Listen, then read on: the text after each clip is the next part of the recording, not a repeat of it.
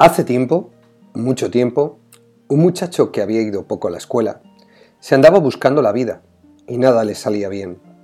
Nadie le daba trabajo, nadie necesitaba las pocas cosas que sabía hacer, nadie lo necesitaba a él en conclusión. Un día decidió buscar un maestro y pedirle ayuda. Así lo hizo, se fue a buscar al más prestigioso maestro sufí de la comarca. Por el camino, iba pensando cómo contarle su gran preocupación. Sentía que no valía para nada y que no hacía nada bien. Quería que los demás le valorasen más, pero no encontraba mucho que ofrecerles. Cuando estuvo delante del maestro, le pidió ayuda. Le contó sus problemas, su falta de trabajo, su incapacidad para hacer nada bien, su manera de estropearlo todo. Las palabras salían de sus labios aturulladas, entre la vergüenza y la necesidad de contar con la esperanza de encontrar una respuesta. El maestro, sin mirarlo, le dijo, Me encantaría poder ayudarte, pero en estos momentos estoy ocupado con mis propios problemas, porque yo también tengo problemas. Se quedó pensativo por un momento y añadió, Quizá, si me ayudases a solucionar mis problemas, podría acabarlos antes y ayudarte entonces a ti con los tuyos. El muchacho aceptó sin mucho placer, pues otra vez lo suyo se posponía, era menos importante, pero con la esperanza de encontrar respuestas se, mostró dispuesto al trabajo. Al maestro le entregó un anillo que llevaba en el dedo y le dijo, Coge un caballo y cabalga hasta el mercado más cercano. Necesito que me vendas este anillo para pagar una deuda pues mis problemas son económicos. Y lo más importante es que trates de conseguir la mayor suma posible y no aceptes menos de siete monedas de oro por él. El muchacho cabalgó todo ilusionado, tenía una oportunidad y por otra parte el maestro le había confiado un caballo y un anillo. Al llegar al mercado, ofreció el anillo a todos los mercadores, en todos los puestos, a todos los transeúntes. Pocos se interesaban por la joya, y si alguien lo hacía, al escuchar el precio, se echaba atrás. Un buen hombre, viendo la situación de necesidad de vender el anillo por parte del muchacho, llegó a ofrecerle seis monedas de plata y un gallo, y aunque el muchacho pensó que sería un buen trato, no podía desobedecer las órdenes del maestro. Al caer la tarde, triste, cansado y decepcionado, el muchacho cabalgó hasta la casa del maestro. De nuevo sentía vergüenza, no había sido capaz de cumplir el encargo no valía para nada. ¿Cómo se lo diría a su maestro? Al llegar a la casa, sacó las poscas fuerzas que le quedaban y dijo en un tenue hilo de voz, Maestro, no he podido vender tu anillo por las siete monedas de oro como dijiste. Lo más que me han llegado a conseguir han sido seis monedas de plata y un gallo. No he podido convencer a nadie sobre el verdadero valor del anillo. Con gran amabilidad, y ahora sí, Mirando a los ojos, el maestro le dijo, Tienes razón, necesitamos conocer el valor de las cosas si esperamos que otros lo valoren. ¿Cuánto crees tú que vale el anillo? No sé, contestó el muchacho. Coge de nuevo el caballo y ve a visitar al joyero del pueblo. Pregúntale por el, valero, el verdadero valor del anillo y sobre todo, que te ofrezca lo que te ofrezca, no se lo vendas.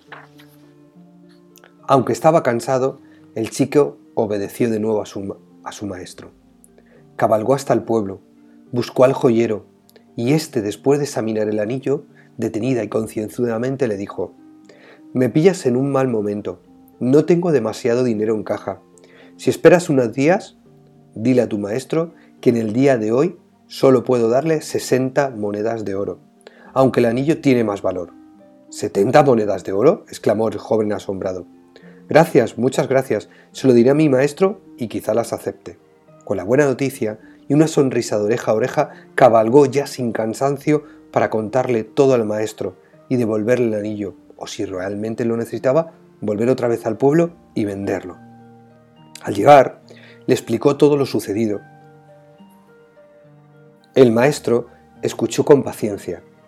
Al terminar de hablar, le pidió que se sentara y que escuchara. Tú eres como este anillo, una joya única y valiosa, y como tal, y como tal, solo puede evaluarte un experto. ¿Qué haces por la vida pretendiendo que cualquiera descubra tu valor? Mientras que tú no sepas realmente lo que vales, no puedes esperar que nadie lo haga por ti. No necesitaba vender al anillo, solo quería que descubrieras que el valor de las personas es mucho más que lo que algunos creen. Y este valor solo va creciendo si somos conscientes y lo cultivamos cada día. Ahora debes marcharte. A partir de mañana el mundo te mirará de otra manera, porque tú has empezado a hacerlo ya. Maravillosa historia que nos sirve de introducción para lo que vamos a hablar hoy. Hoy en Impulsa tu escuela hablamos de cómo debe de ser el docente que está en las aulas, de cómo queremos que sea ese docente. Ya lo sabes, soy Ricardo Recuero y esto es Impulsa tu escuela, algo más que un podcast de educación.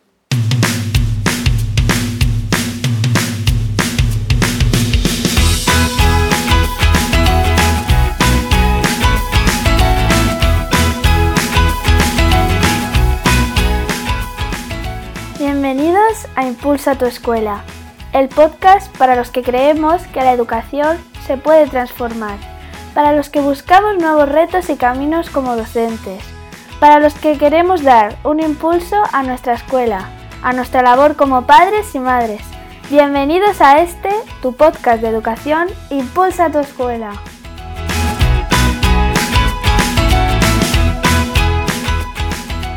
Con todos vosotros, Ricardo Recuero. ¿Cómo debe de ser el profesorado que está dentro de las aulas? Pues bueno, yo la primera característica que le pondría a cualquier docente, a cualquier maestro, a cualquiera maestra, es que debe de ser buena persona. Las buenas personas aprenden a querer sin demasiada dificultad. El maestro o la maestra, que es buena persona, es el que es capaz de admirar a un niño o a una niña sin importarle el color de su pelo, el color de su piel, su razón social o bien su raza o religión. Y es que la admiración hacia un niño, sea como sea, lleva hacia el amor. Y como siempre os digo, el amor lleva al vínculo, lleva a crear el cariño, el afecto y hacia el aprendizaje.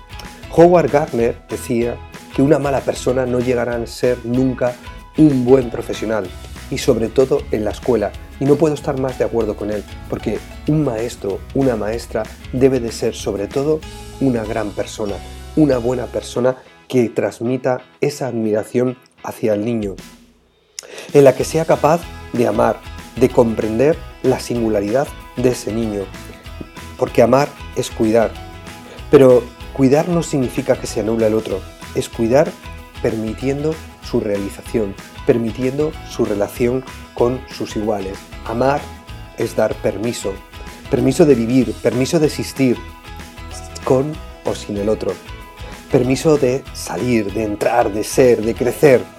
Por esto, el amor, el buen maestro, es capaz de hacer eso desde la generosidad, desde el amor más profundo, sin ningún tipo de egoísmo y sobre todo hacia la admiración de sus alumnos. Y es que esta buena persona permite al docente ver a los niños y a las niñas como diferentes, pero no en ningún caso como deficientes. Le permite abrir los ojos al centro y sobre todo colaborar con las familias, minimizando el miedo, minimizando el fracaso, apoyando al resto de los equipos y sobre todo viendo que todos juntos se pueden conseguir más cosas. Un maestro o una maestra puede condicionar el aprendizaje de un niño para toda la vida, desde infantil y desde primaria. Lo puede convertir en un mal estudiante. Puede hacer que tenga un fracaso personal, incluso un fracaso personal. Por eso un maestro es un referente y está siempre, se convierte en modelo y el niño lo aprende. Lo aprende con su permiso o sin su permiso y sobre todo vive ese modelo desde el amor, desde el cariño, desde el afecto y desde la inspiración que siente hacia él. Cuando ese referente o cuando ese niño ama a su referente, en este caso al maestro, lo que hace es que le dice, creo en ti, en lo que eres, no en lo que quiero que seas. Eso es lo importante de un maestro, es decir, creer en el niño por lo que es y no por lo que pretendo que sea. Mar Romera compara en su libro La escuela que quiero, compara al docente con un jardinero y yo estoy muy de acuerdo con ella. Ella dice que el agricultor, para obtener sus frutos, para obtener sus lechugas, para obtener sus hortalizas, debe de cuidar la tierra de la misma manera año tras año para obtener los mismos resultados. Sin embargo, un jardinero, como trabaja con tantas plantas y cada planta requiere su tiempo, su proceso, su calidad de la tierra, su humedad, hace que tenga que trabajar la diversidad.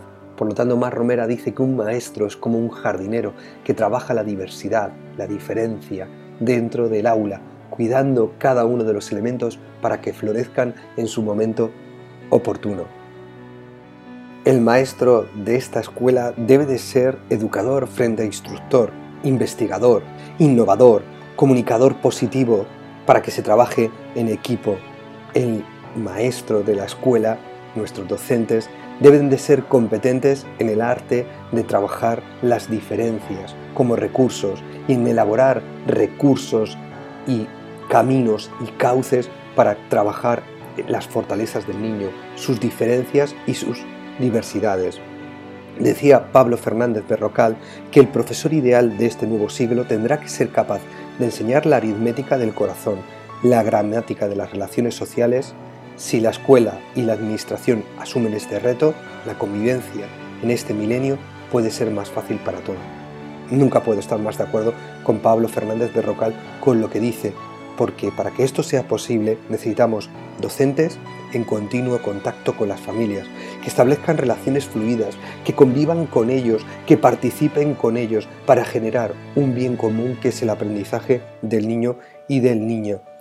Nuestro profesorado debe conocer, por lo tanto, su significado, también el significado y el funcionamiento de lo más profundo del niño. El profesorado que necesita la escuela del siglo XXI tiene que estar basado en una pirámide, en una pirámide muy clara sostenida por cuatro grandes pilares. La formación psicopedagógica, la cultura, las habilidades intrapersonales y las habilidades interpersonales. Eso hará que tengamos la imagen de ese educador, de ese docente, de ese maestro o de esa maestra que decíamos que es la buena persona y que es la que va a gestionar y va a trabajar las diferencias. El maestro de la escuela, de esta escuela que nosotros queremos, debe de ser el maestro que se enfrente a los nuevos retos, a los nuevos problemas, a las nuevas situaciones, como le pasó a aquella leyenda que cuentan que un día un maestro y un guardián compartían la administración de un monasterio zen. Cierto día, el guardián murió y había que sustituirlo. El gran maestro reunió a todos sus discípulos, para escoger a quien tendría ese honor. Voy a presentarles un problema, le dijo el gran maestro. Aquel que lo resuelva primero será el nuevo guardián del templo. Trajo al centro de la sala un banco. Puso sobre este banco un enorme y hermoso florero de porcelana, con una bella rosa roja y señaló, Este es el problema. Los discípulos contemplaban perplejo lo que veían, los diseños sofisticados y raros de la porcelana, la frescura y la elegancia de la flor. ¿Qué representaba aquello? ¿Qué hacer? ¿Cuál era el enigma? Todos estaban paralizados. Después de algunos minutos, un alumno se levantó, miró al maestro y a los demás discípulos, caminó hacia el jarrón con determinación y lo tiró al suelo. Usted es el nuevo guardián, le dijo el maestro. Y explicó, yo fui muy claro, les dije que estaban delante de un problema. No importa qué bellos y fascinantes sean, los problemas tienen que ser resueltos. Y esa es la verdadera naturaleza de un maestro, del maestro que queremos para la escuela del siglo XXI. Hasta aquí el episodio de hoy de Impulsa tu escuela, que espero que os haya gustado. Volvemos el próximo miércoles con una súper entrevista a una de mis escritoras preferidas, Laura Chica no os la perdáis porque no tiene desperdicio la entrevista. Nos vemos el próximo miércoles. Hasta entonces, os deseo una feliz semana. Nos vemos. ¡Chao!